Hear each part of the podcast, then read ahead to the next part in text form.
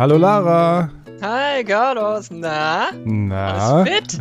Alles fit, ja. Yeah. Da sind wir wieder. Sommer, Sonne, Comic Podcast. Wir sind erwacht aus unserem Winterschlaf, der bei uns immer bis Juni geht. Quasi, eigentlich ja nicht. Es geht ja eigentlich eher darum, weil wir mit anderen Dingen beschäftigt sind, die auch mit Comics zu tun haben, mit diesem Festival, das da heißt Comic Invasion Berlin. Genau, und dieses Festival hat im Mai wieder stattgefunden und ja, wie jedes Jahr tauchen wir dann in den Monaten davor ein bisschen ab, weil wir ja für dieses Festival auch eine Podcast-Reihe machen. Dann wird es hier immer ein bisschen still, aber ihr könnt uns dann ja da drüben hören bei comicinvasion.de und das äh, ist zwar mehr fokussiert auf die Berliner Szene und Leute, die da auf dem Festival ausstellen, aber trotzdem sind das gute Gespräche und ist dem, was wir hier machen, doch relativ ähnlich. Genau. Und jetzt? Ja, und jetzt? Jetzt sind wir wieder hier Und jetzt? und äh, haben so diese, diese Festival-Lehre ein bisschen zu Ja. bewältigen. Es war schon ganz schön hart die Woche danach. Es hat, also Ja, In dem ja. Sinne war es eigentlich ganz gut, dass ich keine Pause hatte und mit meinen anderen Brotjobs direkt wieder weitergemacht habe. Mhm. Also kam ich gar nicht ins äh, Schmachten und äh, Leiden rein. Ja, ja, ja. Das äh, war nicht so einfach. Ähm, wir wollen das Thema jetzt hier gar nicht so groß aufmachen, weil wir haben auch gerade eine Sendung beim Comic Invasion Podcast mit einem kleinen Rückblick auf das Festival nochmal veröffentlicht. Wenn euch das also interessiert, dann hört doch da rein auf comicinvasion.de slash podcast. Aber mal kurz ansprechen wollen wir es dann doch, weil wir waren doch relativ begeistert, ne Lara? Deswegen äh, ja auch der Festival-Kater dann. Tja, es ist halt, wenn du in quasi ein Jahr lang auf ein Wochenende hinarbeitest oder eine Woche, weil die Satelliten ja auch schon dazu gehören. Und dann ist es, äh, kommt es und dann ist es super schnell vorbei und dann ist plötzlich weg. So, dann, also, das ist schon, das ist schon, das, äh, das lässt, hinterlässt halt dann schon so ein bisschen ein komisches Gefühl erstmal. Aber wenn man jetzt halt so ein, zwei Wochen später nochmal drüber nachdenkt und nochmal so ein bisschen ähm, sich das in Erinnerung ruft, ist es eigentlich ein schönes Gefühl, weil man nochmal so richtig merkt, was eigentlich alles gut funktioniert hat. Und ich meine, wir sind immer noch in der Pandemie und wir haben ein richtig geiles Festival hingelegt, trotz allem. Ja, Und da dürfen wir auch ein bisschen stolz auf uns sein, finde ich. das finde ich auch. Ähm, aber es macht ja auch Spaß einfach. Es ist ja, es ist ja nicht einfach ein Job oder sowas, sondern es ist ja auch so mit diesem Team und so, äh, das ist ja alles Mm. ein Träumchen. Hier können wir es ja sagen. Hier kommt es nicht so rüber, als ob wir dafür bezahlt werden, das zu sagen. Wir werden auch nicht dafür bezahlt, Ja. das zu sagen. Wir werden zwar bezahlt, aber nicht dafür, dass wir sagen, dass unser Team geil ist. Das ist einfach so. Das ist Fakt. Wissenschaftlich nachgewiesen. Ja, genau. So sieht's aus. Ähm, nee, aber es ist, also genau, also das, wenn, wenn dann, also in dem Sinne verstehe ich auch all diese Leute, die so diese ganzen anderen Festivals machen. Äh, was ja noch viel krasser ist, klar. Also ich meine, so Musikfestivals wie, weiß ich nicht, Wacken oder sowas. Mhm. Ähm, aber ich glaube einfach, das als Job zu machen, ist wahrscheinlich einer der besten Jobs, den man haben kann. Ja, das glaube ich auch. Das, äh, da könnte man sich fast dran gewöhnen. Ja, aber jetzt äh, hat uns wieder die harte Realität eingeholt und äh, wir sind wieder da. Hier bei Yay Comics machen wir jetzt auch wieder eine Staffel. Ich, ich sehe das jetzt hier so ein bisschen als neue, neuen Staffelbeginn. Mhm. Genau. Es gibt, es, wir haben auch schon ein bisschen was geplant und vorbereitet und ich freue mich drauf. Auch wieder ein bisschen, äh, das, das ist auch so ein Nebeneffekt von der Comic Invasion. Danach habe ich auch wieder mehr Lust auf diesen Podcast hier. Das ist doch schön. Das ist doch schön. Ähm, es ist auch nicht so, dass wir während der Comic-Invasions-Vorbereitungszeit nicht trotzdem auch Comics lesen und so weiter. Wir kommen halt nur nicht dazu, darüber groß zu reden. Wir haben es ja probiert, immer mal wieder so ein bisschen oder hier und da einen KünstlerInnen interviewt. Das wird es auch demnächst wieder geben. In, der, in einer der nächsten Folgen haben wir schon jemanden klar gemacht. Ähm, ich weiß nicht, ob du schon verraten willst, aber auf jeden Fall, ähm, darauf könnt ihr euch wieder freuen. Wir machen wieder viel KünstlerInnen-Interviews, aber reden natürlich auch immer über Comics, die wir gelesen haben. Jetzt gerade natürlich auch noch viel von dem, was wir auf der Comic-Invasion bekommen haben, von den ganzen Indie-KünstlerInnen, aber natürlich habe ich auch meine anderen Sachen weitergelesen, also von den traditionellen, äh, kleineren und größeren Verlag-Leuten. Ja, ja, nee, ich würde jetzt noch nicht noch nichts großartig ankündigen. Lasst euch überraschen. Ähm, ich glaube, dass äh, da kommen auf jeden Fall ein paar nette Folgen in den nächsten Monaten. Und ähm, ja, was machen wir jetzt in dieser Folge hier? Also das ist jetzt wieder so eine Folge mit, äh, wo ich mir einfach so Notizen gemacht habe, was, äh, was, was es so zu besprechen gäbe vielleicht. Und äh, Comics, ja, habe ich auch so zwei mitgebracht, aber ich will das jetzt auch nicht so lang da äh, großartig ausbreiten. Ähm, es sind auch beides jetzt keine super aktuellen Sachen. Hm. Aber zumindest mal zwei Comics wollte ich mal kurz, wollte ich mal kurz erwähnen. Hast du auch, hast du auch Comics mitgebracht? Ja, auf jeden Fall. Aber mach du erstmal einen. Lass uns, bevor wir zu den Comics kommen, vielleicht mal noch kurz so ein bisschen andere aktuelle Dinge abhaken. Es gab ja jetzt auch so, die, okay. es gab ja jetzt auch, weil es jetzt auch äh, passt, Erlangen steht vor der Tür. Hm. Das äh, ist natürlich jetzt hier der große Comic-Event, auf den ganz äh, Comic Deutschland gewartet hat, wieder zwei Jahre. Ja, und das oh. Problem ist aber, dass du leider jetzt diesmal nicht dabei bist. Nachdem wir es eigentlich wollten wir zusammen hinfahren und dann ist ja die Corona-Pandemie dazwischen gekommen und jetzt fahre ich hin und du nicht. Ja, ja, ja. Ich bin schon wieder nicht dabei, aber es äh, eines Tages, eines Tages wird es vielleicht passieren. Ich bin da immer optimistischer von Jahr zu Jahr, aber dieses Jahr wird es wahrscheinlich wieder nichts. Aber äh, einen sehr, sehr guten Grund, vielleicht dann doch noch äh, spontan mit dem Hubschrauber einzufliegen, wäre, dass am Quimby-Stand einer meiner Lieblingsautoren sitzen wird, mm. nämlich der Peter Milligan. Ja, das finde ich krass. Den ich schon seit den 90ern sehr verehre und äh, über einen Comic von ihm werde ich auch nachher noch sprechen.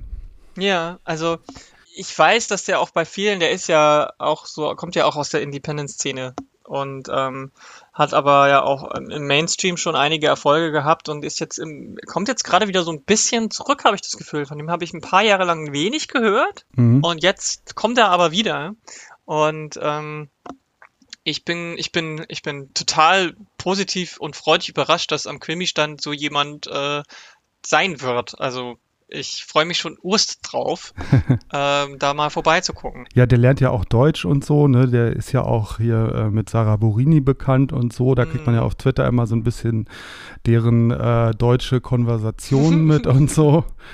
Ähm, genau, ja. Und den mal äh, in, in echt zu treffen, das wäre schon wirklich sehr äh, highlightig. Aber das wird wohl auch dieses Jahr wieder nicht passieren. Ähm, aber Erlangen wird bestimmt trotzdem gut, ne? Auch ohne mich. Ja, es wird, wird auch ohne dich irgendwie gut werden. also ich meine, es ist natürlich schade, aber ähm, es gibt halt einfach so viel zu erleben, dass es wahrscheinlich, dass ich, dass ich auf andere Gedanken komme. So.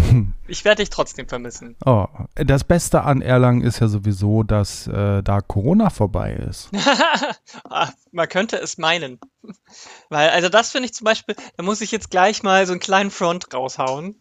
Ähm, weil jetzt, die haben zwei Wochen, bevor das Festival äh, startet, haben sie gesagt, es gibt übrigens doch keine Maskenpflicht. Mhm. Und das finde ich halt scheiße.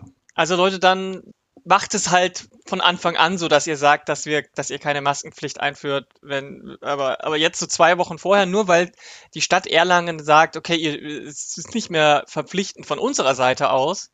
Ich meine, wir haben da ja auch intern sehr viel bei unserem Festival drüber diskutiert, aber das Festival in Erlangen ist ja doch nochmal deutlich größer und die Gefahr, dass es dann zu einem Superspreader-Event wird, ist einfach größer, finde ich. Und äh, die Leute, die sich jetzt, weil ich meine, man muss ja auch so Zugtickets und Hotels und so weiter, das muss man ja weit im Voraus buchen. Und wenn man jetzt jemand ist, der halt sagt oder die halt sagt, äh, ich kann jetzt plötzlich nicht kommen, weil äh, wenn da keine Leute, wenn die Leute keine Maske tragen, ist es für mich als Risikopatientin einfach zu, zu groß, zu gefährlich. Ich gehe da nicht hin, dann hat man die ganzen Kosten, die man wahrscheinlich nicht 100% zurückbekommt. Und das finde ich halt einfach keinen so coolen Move, muss ich sagen.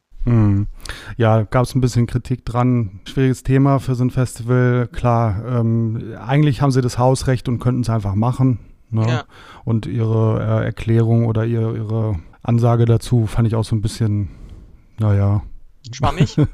bisschen, äh, als ob sie sich nicht allzu viel Gedanken drüber gemacht haben. Mm, mm, mm. Aber gut. Ja, ich meine, es ist halt so, dadurch, dass es ja doch, das ist ja sowieso so ein bisschen alles auch ein bisschen dezentral, es ist ja nicht alles nur in einer großen Messehalle, wie bei anderen großen äh, Comic äh, irgendwie e Events oder, oder, oder Cons oder so. Dadurch ist es ja sowieso so, dass man immer wieder zwischendurch rausgeht. Und wenn man dann sagt, nur drinnen ist die Maskenpflicht, wäre das doch eigentlich ganz okay. Und ich weiß halt jetzt schon von vielen AusstellerInnen, die Riesenangst haben, selbst wenn es nicht Corona ist, aber die können, weißt du, die Leute kommen dann super nah an einen ran und äh, können einem ins Gesicht husten husten und mit sonst was anstecken. Und das ist halt natürlich, es, es gab ja von vor Corona schon immer diesen Inside-Jokes von AusstellerInnen, dass die immer noch mindestens eine halbe Woche danach äh, einplanen müssen, weil sie krank sein werden. Ne? Mhm. Weil sie erkältet sind oder irgendwelchen äh, Norovirus oder Festivalgrippe gibt es als Begriff so. Und das finde ich halt ein bisschen schade.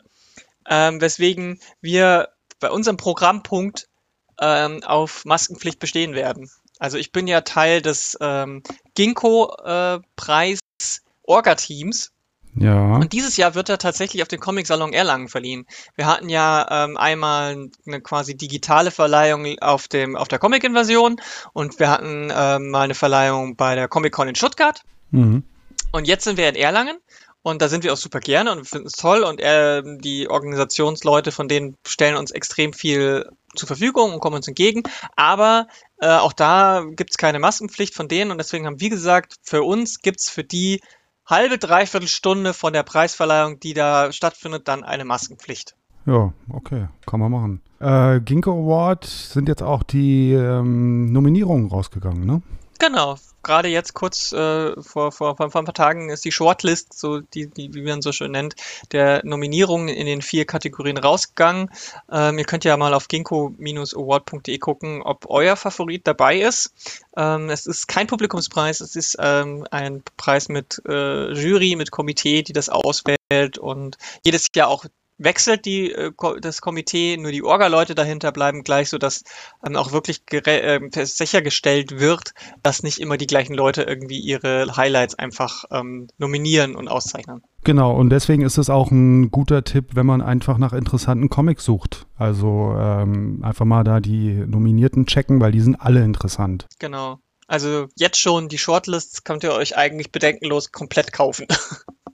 Oder einfach so durchlösen, weil es werden ja auch Webcomics, die man for free lesen kann, mhm. äh, nominiert. Ja. Ja, der andere große Preis ist natürlich der Max-Moritz-Preis. Ja, genau, der Max-Moritz-Preis. Äh, erwartest du den freudig? Na, ich finde es halt interessant, wenn man sich da mal die Nominierungen anguckt, weil es schon einige Nominierungen sind, die so.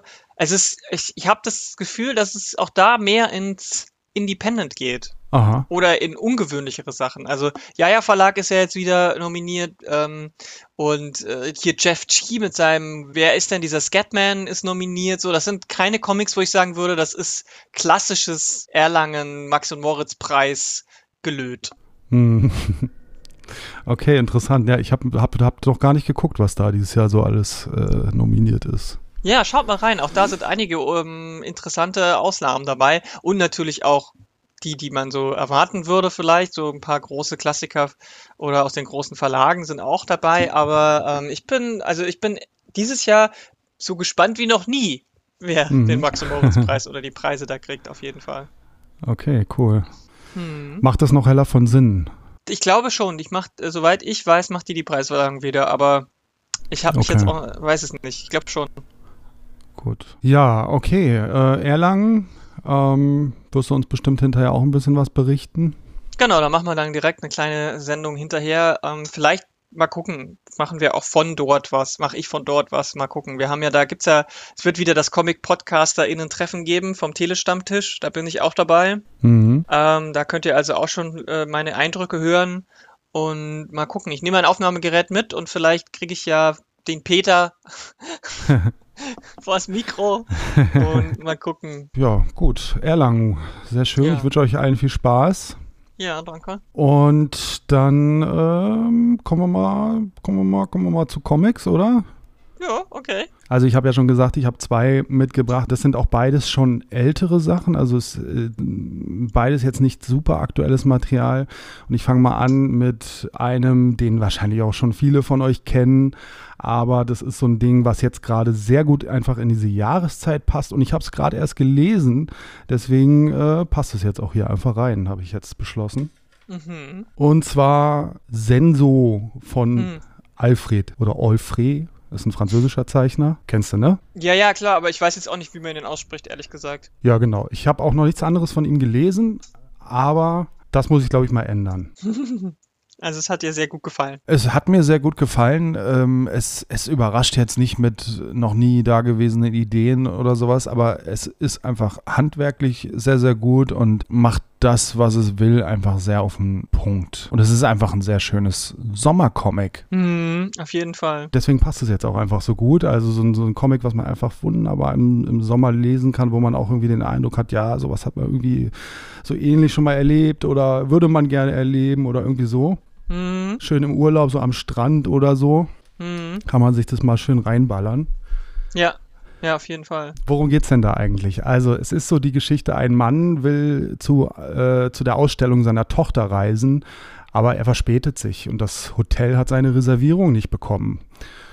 Und da ist jetzt auch kein Zimmer mehr frei und irgendwie läuft alles nicht so richtig für ihn. Er ist da jetzt irgendwie so ein bisschen so äh, aufgeschmissen und weiß nicht so recht, was er da jetzt machen soll. Und äh, es gibt kein, kein Zimmer mehr in dem Hotel, weil da gerade eine, eine Hochzeitsgesellschaft alles ausgebucht hat. Und äh, er darf aber auf dem, auf dem Grundstück bleiben und vertreibt sich so ein bisschen seine Zeit da in dem, in dem schönen Gebäude. Es spielt, glaube ich, in Italien. Mhm, genau, spielt's. Und äh, ja, er vertreibt sich da so seine Zeit in dem, in dem äh, Gebäude, in dem Hotel und, und dem äh, schönen Park drumherum vor allem auch. So ein, so ein bisschen äh, ver, ver, ver, äh, vernachlässigter, verfallener, wilder Park. Und ähm, da lernt er dann auch eine der Hochzeitsgästinnen kennen, die mhm. sich aber auch so ein bisschen fehl am Platz da fühlt. Und dann beginnt so eine ganz, ganz zauberhafte kleine, kleine Geschichte, die auch einfach nur so diese Nacht da dauert, mehr oder weniger. Und das ist einfach sehr gut gemacht. Also das ist einfach wunderbar gezeichnet und erzählt. Also es ist, äh, ist einfach ähm, sehr, sehr auf den Punkt das gemacht, was da gemacht werden wollte. Und besser kann man es kann man's eigentlich nicht machen. Hm. Also es ist äh, Ligne Claire, muss man, kann man vielleicht noch dazu sagen. Genau, ja. Es äh, hat so eine franco-belgische Anmutung so ein bisschen, aber so ein bisschen cartoonig insgesamt. Aber sehr, sehr definierte Linien auch. Genau, genau Linenclair hast du schon gesagt, genau. Ja, und äh, die, die, auch die Hintergründe und alles drumherum, es ist alles sehr, ähm, sehr klar, sehr, sehr strukturiert, auch die Panel-Aufteilung, da passiert jetzt nichts, was man, was total crazy ist, sondern es ist wirklich so vier bis sechs Panels und alle immer gleich groß. Es gibt keinen Panelbruch, es gibt nicht viel. Die ähm, Kolorierung ist auch ähm, sehr haptisch, sehr, also ist jetzt nicht ähm, versch verschwimmt nicht so, sondern auch da es ist äh, sehr detailreich auch teilweise, aber teilweise dann natürlich auch wieder ein bisschen sehr flächig. Aber es ist wirklich, es spricht einen sehr an. So. Genau, so Aquarellkolorierung insgesamt einfach mhm. auch schöne, schöne Bilder. Ja, ja, also sehr, sehr pleasing, was das angeht. Und ähm, mich hat es halt total an so eine klassische französische Rom-Com erinnert, mehr oder weniger. Ja, genau. Ähm, und äh, deswegen passt es halt vielleicht so auch als äh, Sommerlektüre, äh, wenn man selber vielleicht in Italien am Strand liegt oder so. Ja. Oder im Freibad. Ja. Und, oder äh, hier diesen, es gibt diesen Film mit Keanu Reeves und ich glaube, es ist Winona Ryder. Beide eben auch so als ähm, unfreiwillige äh, Anhängsel auf so eine Hochzeit eingeladen werden und sich im, im, Flieger schon treffen und dann da auch so ein bisschen eine kleine Beziehung sich äh, entwickelt, weil sie beide keinen Bock drauf haben und eigentlich auch keinen Bock auf Beziehungen haben. Und so ein bisschen hat es mich daran auch äh, erinnert, weil ähm, beide Personen, die da irgendwie vorkommen, haben halt einfach auch eigentlich keinen Bock. Ja, genau sowas ist das. Ja, also da muss man schon Bock auf, auf dieses Genre haben, wobei es jetzt nicht so kitschig ist oder so. Ja, nee, also bei nee, Filmen, nee, ist, bei ja. Filmen hat man dann ja oft das Problem, dass die dann äh, ja so ein bisschen, äh, bisschen, bisschen zu hart in die Kitsch-Richtung gehen oder so, aber das ist in dem Comic gar nicht der Fall. Also das, das ist schon so, so magischer Realismus und alles so ein bisschen äh, sehr äh, romantisiert, aber ich fand es gar nicht kitschig. Ja, deswegen meinte ich auch eher so französische Romcoms, weil die sind meistens auch weniger kitschig als die amerikanischen. Ah ja, genau. Hm. Ja. Ja, 157 Seiten, Reprodukt 20 Euro. Ist ein dickes, gebundenes Buch. Ja, kann man sich auf jeden Fall mal geben. Das Buch, was ich, worüber ich sprechen möchte, ist auch äh, gebunden. Es, es ist nicht so dick, aber es ist sehr breit. Es ist so ein längliches Format. Ist jetzt vielleicht nicht die klassische Sommerlektüre, weil es vom von der Emotion, von der Grundtonalität äh, ein bisschen äh, nicht, also es ist nicht ganz so locker und leicht. Das ist Doomboy von Tony Sandoval. Ich weiß nicht, ob du Tony Sandoval kennst. Der hat in Deutschen schon einen anderen Comic rausgebracht bei äh, Crosscult. Ich glaube, das ist jetzt auch wieder bei Crosscult erschienen. Der hieß Wasserschlangen. Ne, sagt mir gar nichts. Das war so eine Fantasy-Geschichte und jetzt ist es aber eher so, ähm, so eine Art wie soll ich sagen, Coming-of-Age-Geschichte oder so. Es spielt, also ich glaube, alle Leute, die in den 90ern groß geworden sind und äh, so ein bisschen Nirvana-Fans waren und so, die mhm. können da sehr connecten, glaube ich. Ähm, weil, also in dem Fall geht es zwar um Doom Metal, aber man kann es ja nicht hören im Comic. An dem, deswegen projiziert man da so alles rein, aber die, die äh, Hauptfigur ist halt so ein junger Erwachsener, ich weiß nicht, wie alt er so ist, vielleicht 16, vielleicht 18.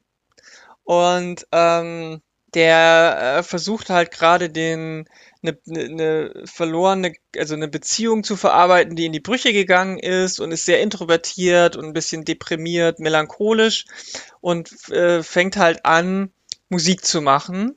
Und ähm, er macht das, indem er an den nahegelegenen Strand geht und da so eine, so eine kleine Hütte ähm, mit einem anderen Typen zusammen so ein bisschen ein kleines Mini-Studio aufbaut und ähm, der andere Typ, mit dem er das macht, der sendet es aber dann quasi direkt über, was weiß ich, UKW oder sonst irgendwas ins äh, lokale Radio. Mhm. Und ähm, der spielt dann immer so ein Set, so weiß ich nicht, vielleicht 10, 15 Minuten und dann äh, hört er wieder auf und äh, das greift dann total um sich. Niemand weiß, wer dieser Doomboy ist und finden mhm. aber ihre Musik geil. Und es ist aber so, dass wir als LeserInnen ja wissen, wer er ist. Und er interagiert mit ganz vielen Leuten und es gibt natürlich auch dann ein Mädchen und es gibt äh, Rivalen und es gibt andere Leute, die Musik machen und Freunde, die irgendwie, wo es dann Clinch gibt und so weiter. Also es ist eine, eigentlich wirklich so eine klassische Coming-of-Age-Drama-Geschichte, Slice of Life.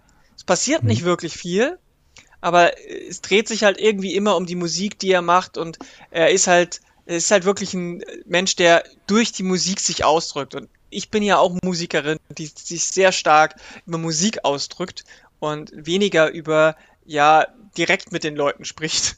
Mhm. Und ähm, deswegen konnte ich da sehr, sehr gut mich irgendwie reinprojizieren. Und ähm, der, der Stil ist halt interessant, weil das irgendwie, man kann das nicht so ganz beschreiben. Es ist auch, die Koloration ist auch alles sehr fließend, sehr, sehr aquarelllastig, aber es ist jetzt nicht so wie eben gerade bei Zen so diese harten Linien, sondern es ist wirklich eher weich und wenn das als Film würde, das halt alles irgendwie so in Widescreen wahrscheinlich auch laufen. Deswegen ist das Format auch so äh, länglich eher. Und ähm, es wird nicht viel geredet ähm, und es funktioniert sehr stark über die Bilder. Mhm. Und äh, wie, wie umfangreich ist das? Boah, ich weiß gar nicht genau, wie viel, wie viel Seiten es äh, hat, aber es ist schon, also es ist jetzt, es ist nicht so dick, aber es also hat schon ein paar Seiten. Warte, ich guck mal schnell nach. Steht Was für ein Format? Ne, es ist halt so ein Breitformat, also es ist breiter als höher. Ach so, ach so, okay, okay. Interessant. Warte mal hier. 144 Seiten. Kannst du das mit irgendwas vergleichen, so? Was, äh, wen könnte das interessieren? Boah, das ist echt schwer zu sagen. Also, wenn ihr andere Comics über Musik machen mögt, die zum Beispiel die Band von Marville oder so, vielleicht. Mhm. Oder auch so ein bisschen kontemplativere Sachen, ähm, es gab doch von es gab doch ähm, dieses eine Buch von der von einer von den Charlie Hebdo Überlebenden. Ja. Sowas vielleicht, also wirklich eher wo nicht die großen Dinge erzählt werden, sondern wo es eher um Gefühl geht als um eine, eine direkte Aussage. Mhm, mhm. Okay. Ja. Ich glaube, ihr müsst einfach mal reinschauen und durchblättern, ob euch das zusagt. Es kann halt auch sein, manche Leute sind vielleicht auch noch genervt von der Hauptfigur, weil es halt so ein typischer Emo-Boy ist, der aber nicht in dem Sinne Emo macht, sondern er macht halt Doom-Metal. Mhm. Aber man hört es ja eh nicht. Also ist nicht nur für Metal-Leute wahrscheinlich interessant. Ja, okay. Sag nochmal den Titel und wo es erschienen ist. Doom Boy heißt das äh, Comic von ähm, Tony Sandoval und im Deutschen müsste das ähm, auch Crosscut sein. Okay, dann können wir sogar bei Crosscut bleiben. Oh, du auch. Nämlich, ich will nochmal zurückkommen auf Peter Milligan, der ja in Erlangen am Quimby-Stand sitzt. Und sein, eins seiner großen Werke in den 90ern war Enigma. Mhm. Und das war so eine der ersten Veröffentlichungen bei Vertigo, dem DC-Sublabel, was mhm. es damals gab, was die Karen Berger gegründet hatte, die ja inzwischen auch ihren eigenen, ihren eigenen Verlag gemacht hat, weil Vertigo nicht mehr existiert. Mhm. Und dort ist jetzt auch eine Neuauflage von Enigma erschienen. Und das wurde dann in diesem Zuge auch nochmal übersetzt ins Deutsche von äh, Jörg Fassbender, dem Quimby-Chief. Äh, ich habe die deutsche Variante noch nicht gelesen, kann jetzt hier auch nur über die englische ein bisschen mal sprechen. Und da muss ich halt vor allem einfach dieses Team nochmal hervorheben. Peter Milligan und besonders auch der Zeichner Duncan Fegredo mhm. ist einfach also das ist für mich, ähm, sind für mich einfach die besten Comicmacher, Punkte, so. Ja, ähm, Figredo ist ja, glaube ich, durch Hellboy auch groß geworden, oder? Ja, genau, der ist dann später mit Hellboy auch bekannt geworden, also als Zeichner für Hellboy. Und ich äh, habe aber ihn halt in den 90ern schon mit seinen Miniserien äh, sehr, sehr abgefeiert, die er halt unter anderem mit Peter Milligan gemacht hatte. Und ähm, mhm. Ich könnte jetzt allein über Duncan Fegredo eine ganze Sendung labern, weil ich den so großartig finde. Aber. Machen wir vielleicht auch mal, aber da muss ich mehr von Duncan Fegredo vorher mir angucken. Ja, genau. Ich werde es jetzt knapp halten hier. Man könnte auch über Enigma alleine schon sehr, sehr lange reden, weil das ein vielschichtiges Werk ist. Es äh, bedient so klassische Superheldenmotive, aber ist tatsächlich sehr weit weg davon, ein klassischer Superheldencomic zu sein. Hm. Also wenn man äh, Vertigo kennt, dann weiß man ja auch, dass da jetzt nicht so das übliche Superheldenmaterial erschienen ist, sondern das war ja das DC-Label für so abseitige komische Sachen. Ja, genau. Die haben das extra ins Leben gerufen für alles, was halt nicht Superhelden sind, weil sie gemeint haben, das passt nicht zu ihren klassischen Dingern, was mittlerweile ja völlig aufgehoben wurde. Genau. Und das fand ich immer schon viel interessanter als die normalen Superhelden-Sachen und ich hab's halt total abgefeiert.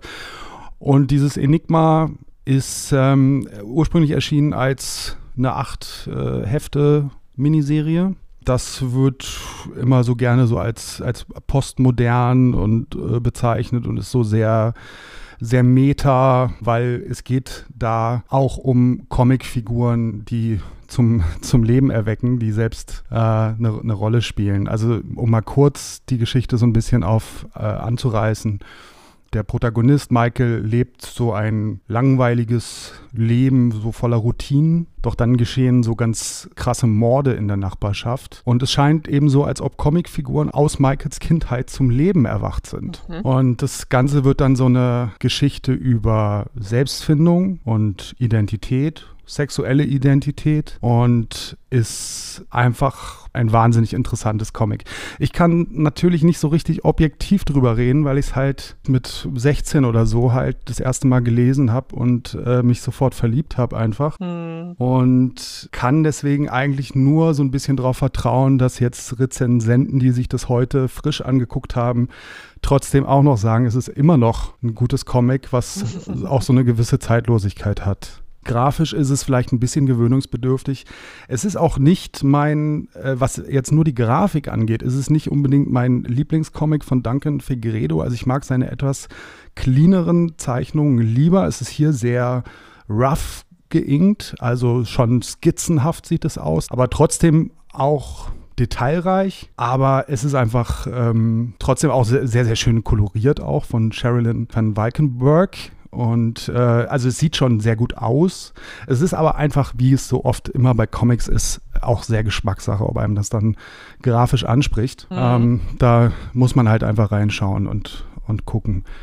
Und äh, ja, es ist einfach wahnsinnig gut erzählt. Ähm, sowohl auf der Textebene, Peter Milligan ist einfach äh, auf einem anderen Level, meiner Meinung nach. Also, und Duncan Fegredo ist ein Zeichner, der halt auch wirklich in seinen Bildern erzählt. Also der auch Dramaturgie und, und die, die, die, die, ähm, die visuelle Ebene extrem lebendig füllt. Also der zeichnet nicht einfach nur ein Skript runter, sondern der gibt einfach einer Szenerie total Lebendigkeit. Hm, hm, du hast es noch nicht gelesen?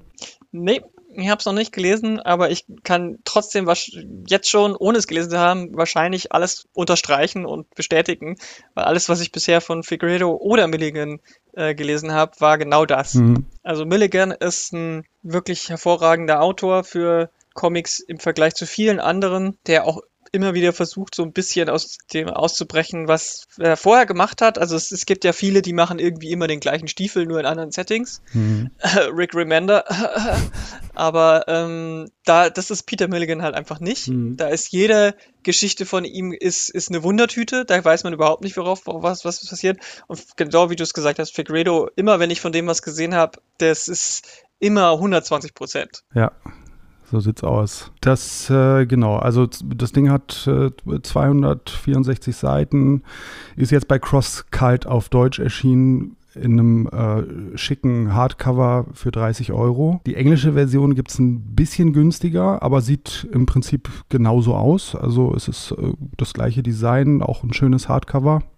Mhm. Wobei das jetzt eine gute Gelegenheit wäre, mal auf dieses Hardcover-Thema nochmal einzugehen. Ja, mach doch. Vielleicht ein bisschen inspiriert vom Comic Cookies Podcast, wo Andy neulich über das Good Boy Magazine gesprochen hat, was auch ein Paperback ist mit äh, dünnerem Papier. Das hat mir auch sehr gut gefallen, weil ich bin gar nicht so ein Fan von Hardcovern. Mhm. Also für bestimmte Sachen, klar. Hardcover machen natürlich was her, sieht, sieht gut aus im Regal und so. Sind natürlich auch einfach robuster, stabilere Bücher. Deswegen verstehe ich auch, warum Sammler das wahrscheinlich lieber mögen. Aber ich mochte schon immer Paperbacks sehr gerne, weil die sich leicht rumtragen lassen, weil die nicht so dick sind, weil die nicht so dick auftragen. Und ich finde halt diese Hardcover-Preise schon heftig teilweise. Mhm. Auch wenn ich total verstehe, wo die Preise herkommen. Ich finde es auch nicht zu teuer für das, was es ist. Ist das schon absolut angemessen. Aber wenn so ein Buch 25, 30 Euro kostet, das ist einfach was, das können sie nicht alle leisten. Aber ich persönlich mag Paperbacks, Taschenbücher oft auch vom Design lieber. Vom Design? Inwiefern? Na, ich finde, Hardcover trägt immer so extrem dick auf. Das macht immer so einen auf hier, ich bin extrem hochwertig, guck mich an, stell mich ins Regal. So. Aber ich finde, Bücher sind doch Gebrauchsgegenstände. Mhm. Die, die soll man doch irgendwie gut rumtragen können und äh, benutzen können ja, und so. Das ist, glaube ich, einfach, kommt drauf an, was du. Ja, ich bin halt kein Sammler, so in dem Sinne. Also es, genau, es gibt halt die Leute, die, die manche Bücher sich nicht, nicht mehr angucken und direkt ins Regal stellen oder die sie halt als Softcover lesen, aber als Hardcover dann ins Regal stellen mhm. oder so. Oder halt einmal lesen und dann nie wieder. Und dann gibt's halt die Leute, die immer einen Comic dabei haben, egal wohin und in, immer im Rucksack oder so. Und da ist auch nicht so schlimm, wenn das mal ein bisschen knickt oder, oder irgendwie ein bisschen äh, Abrieb hat. Und das sind halt unterschiedliche Leute. Aber um, um auf das, auf deine, auf deine Kritik so ein bisschen zurückzukommen, das, ich sehe das mittlerweile oft auch so ein bisschen als Masche, um noch mehr Geld rauszuholen. Mhm. Und zwar vor allem bei Comics, die so eh, eher Mainstream sind. Also, wenn Marvel und DC ihre Comics als Hardcover rausbringen, dann finde ich das immer extrem auf die Geldgeilheit ähm, mhm. reduziert. Also vor allem, wenn es keinen Paperback äh, gleichzeitig mhm. gibt. Also wenn Leute das Hardcover haben wollen, von mir aus. Aber ich weiß, dass es zum Beispiel jetzt ganz lange die Mighty Thor äh, Storyline, wo Jane Foster Thor ist, nur als Hardcover gab. Mhm. Und die war dann halt, wenn man die auf Englisch gekauft hat, äh, gleich mal 5 Euro ja. teurer als so ein Trade. Und ich meine, die Trades sind mit 17, 18 Dollar ja auch oft schon gar nicht so günstig. Ähm, und wenn du dann halt 25 Dollar oder so ausgibst für, für ein für, ein, äh, für so ein Marvel-Ding, dann frage ich mich halt, was soll denn das? Vor allem, weil du weißt, in 99,99999% der Fälle hast du ein Jahr später kommt das Trade raus. Ja. Das ist nur Geldgeilheit. Ja. Und die sind auch in der Regel außer, also die sind auch gar nicht so hochwertig gemacht. Die sind dann halt ein Hardcover, aber meistens gar nicht besser verklebt oder haben irgendwie noch andere Special-Sachen. Weil normalerweise sind ja so Hardcover-Editionen ja auch eher so diese, die sind ja darauf aus, für besondere Fans zu sein. Das heißt, da gibt's dann halt noch ein bisschen Backmatter, also irgendwie nochmal vielleicht zwei Seiten Skript abgedruckt oder irgendwie ein Interview oder sonst irgendwas. Mhm. Ist halt bei den großen Superheldinnen-Sachen nicht. Aber selbst wenn wir halt nicht Superheldinnen-Sachen machen, finde ich es halt auch extrem schade, dass es vieles nur als Hardcover gibt, weil das schließt halt auch viele Leute einfach aus. Und ich meine, viele Sammler, die oder SammlerInnen, die jetzt zum Beispiel klassisch eher in so Boxen sammeln, für die sind Hardcover auch scheiße, weil die sind zu groß. Mhm. Ähm, die kannst du dir wirklich nur ins Regal stellen. Und ja, ich weiß nicht, also ich, es gibt auch viele schöne Hardcover-Editionen und gerade so äh, Omnibus oder sowas, das kann man sich dann auch als Hardcover kaufen. Ja, genau. Weil das hält dann meistens auch ein bisschen mehr. Ja, ja. Ich meine, das ist dann wieder eine andere Geschichte, weil so Omnibus-Sachen, wo dann irgendwie, da hast du ja einen Kloppy, das ist ja auch nichts, was man schnell in die Bahn Ja, nimmt. ja, absolut. Also es gibt auf jeden Fall auch Sachen, wo ich Hardcover total angemessen finde und so bei irgendwie so Sammelgeschichten oder besonderen Ausgaben mit mehr Material, so wie du es gerade schon genannt hast oder so. Absolut, äh, hat schon seine Berechtigung, aber ich finde es so als Standardformat für Comics, finde ich das mhm. einfach, äh, das ist dann halt, dann sind halt Comics wirklich nur was für Leute, die sich das auch leisten können. Ne? Ja, genau. Und ich glaube. Gut, wir haben zum Glück noch Büchereien, ja. Also äh, man, man kann sich mhm. Comics ausleihen. Aber wenn es das nicht gäbe, also dann, dann wäre halt wirklich finster. Ja, also dann wäre es halt einfach so ein, so ein reichen Hobby. Genau, und ähm, Büchereien sind halt leider auch nicht überall in jeder Stadt ja. gut ausgestattet. Ne? Also wir sind in Berlin schon sehr verwöhnt mit der, einer immer größer werdenden äh, Comic-Ausstattung in den äh, öffentlichen ja. Bibliotheken.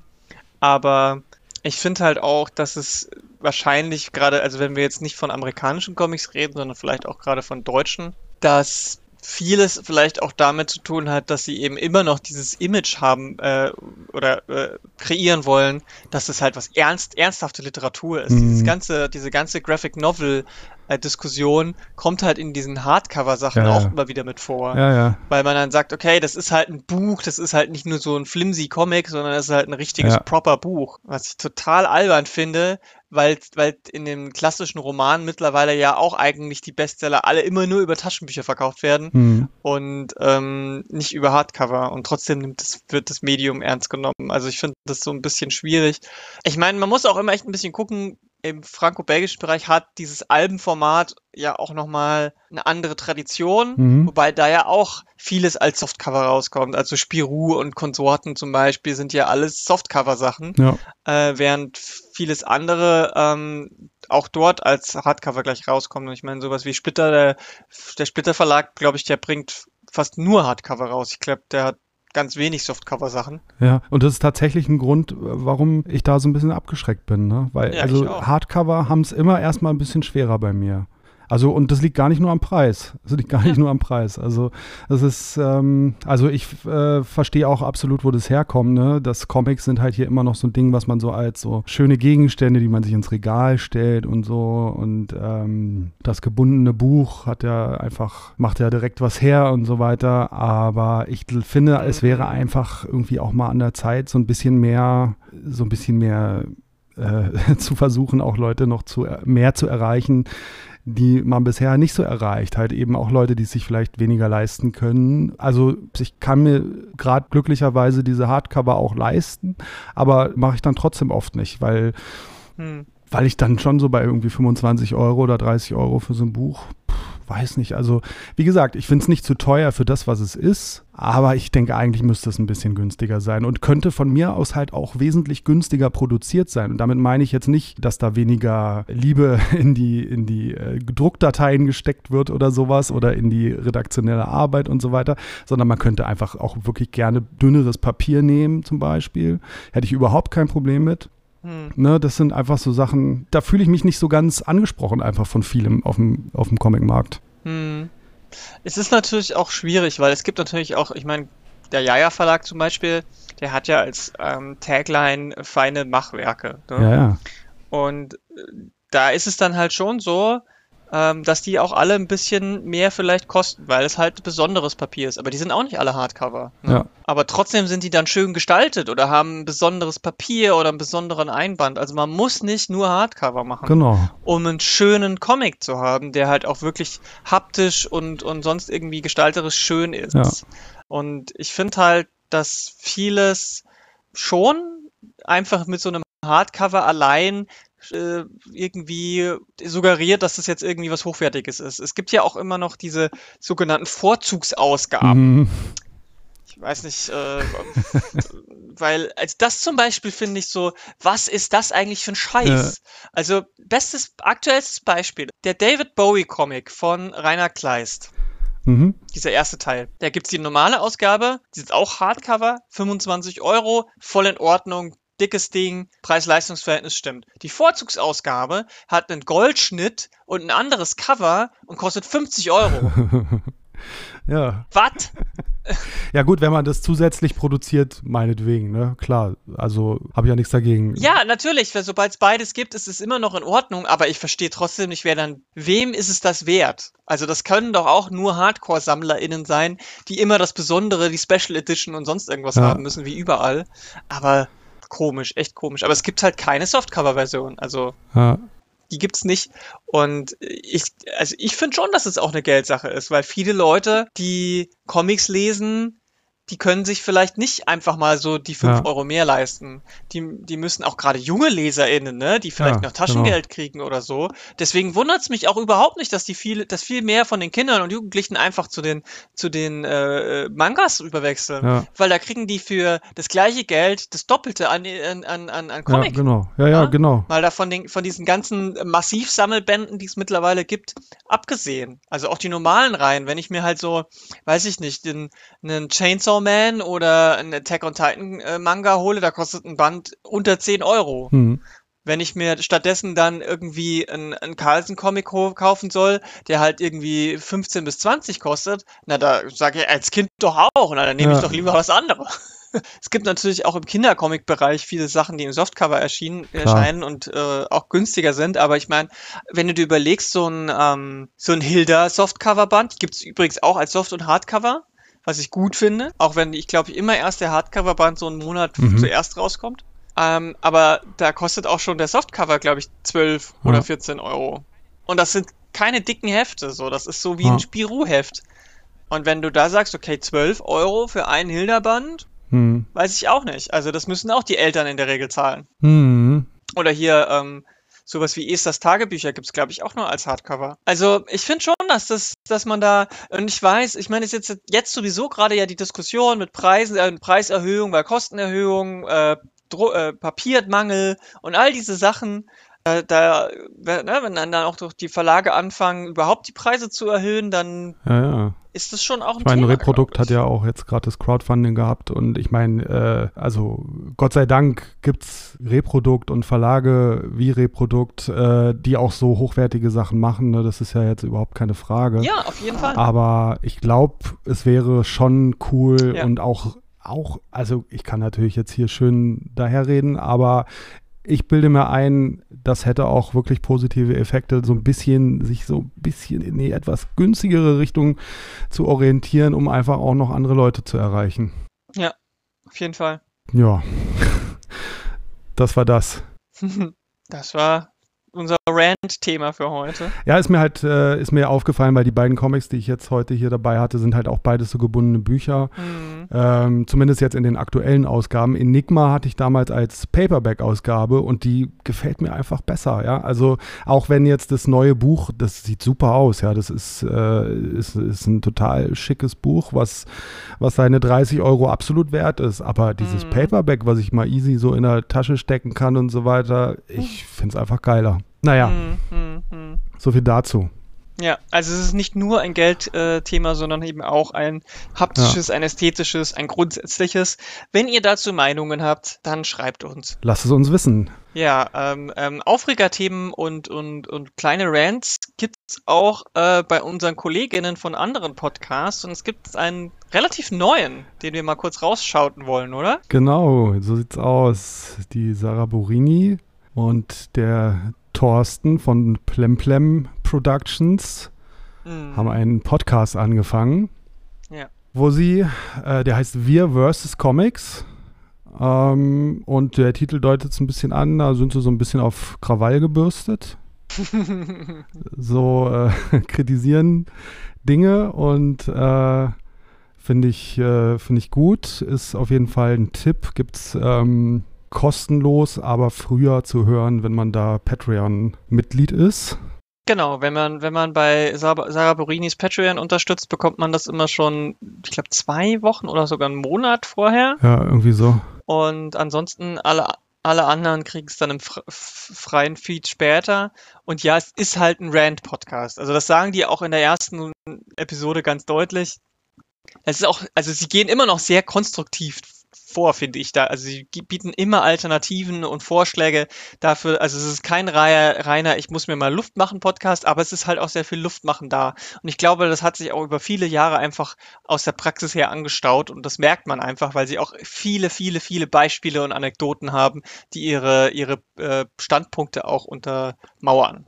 Ja, ich finde das auch super. Allerdings habe ich auch in den ersten Folgen schon regelmäßig mit dem Kopf geschüttelt und gesagt, das sehe ich aber ganz anders. Ja, das ist ja, also ich habe auch, ich unter, also, also ich bin auch nicht immer der Meinung der beiden. Das ist ja auch völlig okay. Ich finde es aber gut, dass es auch solche Podcasts gibt. Ja, auf jeden Fall. Und ich glaube, Also- gerade auch aus einer, aus, äh, mit dieser Besetzung. Weil die meisten Leute, die sonst irgendwas zu kritisieren haben, sind ja eher so Leute wie ich, die selber keine Comics machen, in gar keiner Art und Weise mal, äh, also regelmäßig und wirklich auch davon leben müssen. So. Sondern das sind dann eher Leute wie, die halt Journalistinnen sind oder Nerds oder was auch immer, beides, keins davon. Da hat man einen anderen Bezug dazu. Und ich finde, wenn man halt selbst Kleinstverleger ist oder selbst eben Comiczeichnerin seit vielen, vielen Jahren ist, hat man einfach auch eine andere Sichtweise. Und deswegen sind natürlich auch die Standpunkte oft anders als die, die wir haben, sag ich mal. Hm. Und deswegen ist es ganz natürlich, dass wir dann auch nicht immer einer Meinung sind. Aber ich finde es trotzdem immer wieder spannend. Ich habe bei jeder Folge immer sehr auf, aufmerksam zugehört und die sind jetzt auch nicht gerade kurz, ne? Also ich glaube, die sind auch so bestimmt eine Stunde. Stunde. Ja. Ähm, aber es ist halt, da wird nicht, da ist nicht viel Blabla dabei, da ist auch Substanz dahinter. Und ähm, selbst wenn ich nicht zugestimmt habe, war es immer interessant. Genau, ich wollte eigentlich äh, da tatsächlich noch konkreter auf verschiedene Punkte eingehen, aber das vielleicht mal in einer anderen Sendung oder Mhm. vielleicht mit denen auch zusammen im Podcast mal oder so. Ja, machen wir mal vielleicht eine Crossover-Folge. Ja, genau. Halten wir es mal jetzt knapp hier. Ich wollte nämlich auch noch kurz erwähnen, ähm, die Comic Cookies ist ja auch ein schöner Comic-Podcast. Die Jo. haben jetzt auch ein Manga-Format. Mhm. Das äh, wollte ich hier auch mal äh, verkünden. Äh, es gab jetzt, glaube ich, erst zwei Folgen oder so davon. Und es geht da auch eher so um Klassiker, wenn ich das richtig sehe. Aber das fand ich mal ganz gut bisher. Und äh, auch ganz gut bei den Comic Cookies fand ich neulich die Sendung mit Jeff Shee zu seinem Scatman-Comic, was wir ja vorhin schon erwähnt haben. Mhm. Das finde ich immer super, wenn richtig tief äh, mal eingestiegen wird und auch so richtig so Detailfragen abgehandelt werden. Und äh, da reden einfach Andy von den Comic Cookies, äh, redet, redet da mit Jeff und äh, sehr im Detail und das sowas finde ich immer super. Mhm. Auf jeden Fall. Und es ist auch, glaube ich, einfach ein sehr interessantes Comic, was ich noch nicht gelesen habe, aber habe ich voll Bock drauf. Ich finde das Comic super äh, spannend, ähm, weil ich glaube, die Geschichte wirklich super unbekannt ist und also wie viel da bevor er diesen Erfolg als Scatman John hatte mit diesem Eurodance-Hit, wie viel da vorher in seinem Leben schon passiert ist, ist unglaublich krass.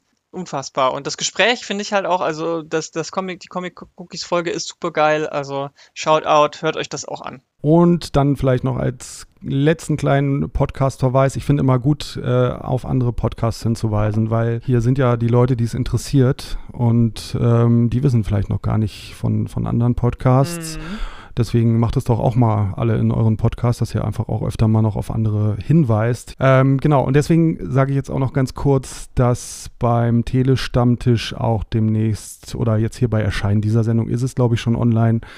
Äh, Sendung zum Comic Park und zur Comic Expansion, die ja neulich hier in äh, Berlin auch noch stattgefunden hat, eine Woche nach der Invasion. Mhm. Äh, und da war der Andi in Berlin und äh, hat sich das angeguckt und machte auch eine Sendung dazu und eben auch zum Comic Park beim Telestammtisch. So, ein bisschen äh, Podcast-Shoutouts und ähm, Wenn ihr uns auch was schauten wollt, genau, shoutet uns mal was. dann nochmal hier der Aufruf. Shoutet uns was, shoutet uns out und ähm, schreibt uns an.